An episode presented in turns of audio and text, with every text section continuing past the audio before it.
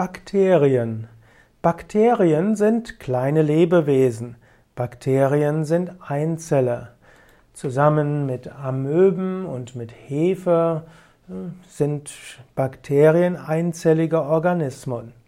Sie sind einzellige Organismen ohne echten Zellkern. Sie äh, vermehren sich durch einfache Querteilung Bakterien sind überall in der ganzen Biosphäre auf der Erde und vor allem sind Bakterien auch im Menschen.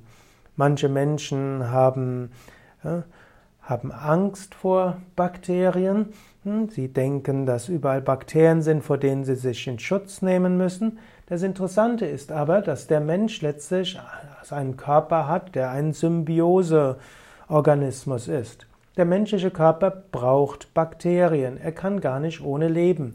Die Haut braucht Bakterien, der Darm braucht Bakterien und selbst an anderen Stellen im Organismus sind Bakterien. Das, wenn solange der Mensch in Symbiose lebt mit den Bakterien, die dafür sorgen, dass die Haut funktionieren kann, dass die Nahrung absorbiert wird, ist der Mensch gesund.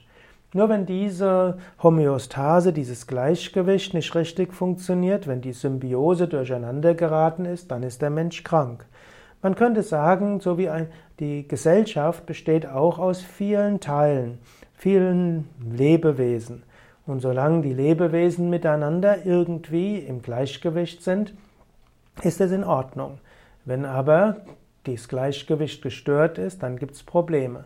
So ähnlich der Mensch ist gesund, wenn die einzelnen Zellen miteinander, die menschlichen Zellen mit den Bakterien, mit den Viren, mit den Hefepilzen und allem gut zusammenleben, ist der Mensch gesund.